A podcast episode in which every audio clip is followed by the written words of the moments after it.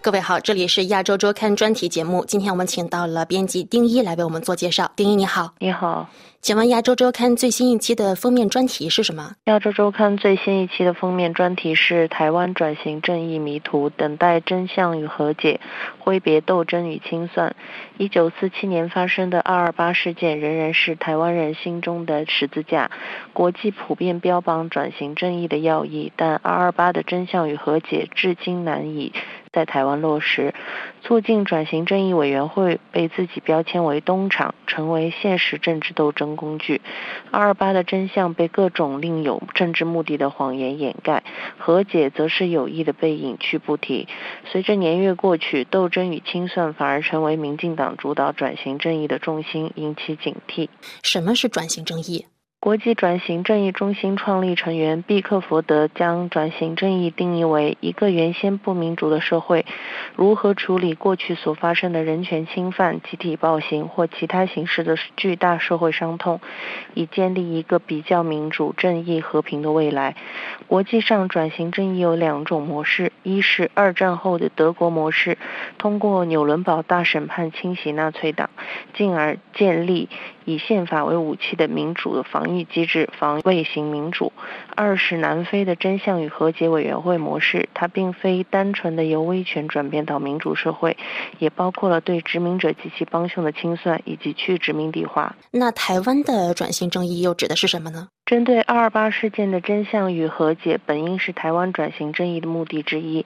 蔡英文曾于二零一六年承诺在台湾成立真相与和解委员会，之后的二零一七年通过了促进转型正义条例，随后成立了促进转型正义委员会。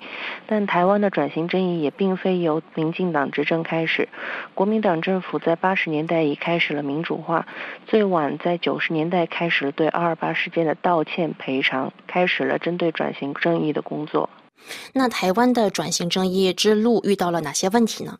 蔡英文执政以来，对国民党进行党产清算，推出政党及其附属组织不当取得财产处理条例。通过公权力巧取豪夺的民间财产，自然应当通过合法正义的程序加以处理。但在过程中，蔡英文却有意抹杀国民党过去对台湾进行的建设和贡献。其二，转型正义的要义之一在于将受难者去污名化，将其匪谍的称号去除，并加以平反。尴尬的是，民进党政权却在二零二零年通过修订国安无法反渗透法，打压意见分子，复辟白色恐怖思维。民进党政权过去五年所推动的转型之意，不单没有带来修复式正义，反而带来了撕裂式邪恶，用斗争与追杀代替了真相与和解。那除了封面专题之外，本期还有哪些其他重要的内容吗？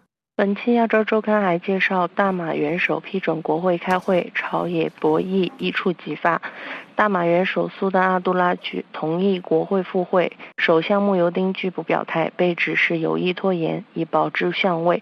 国门政府政坛失利，抗议不利，前路不明。好，感谢丁一。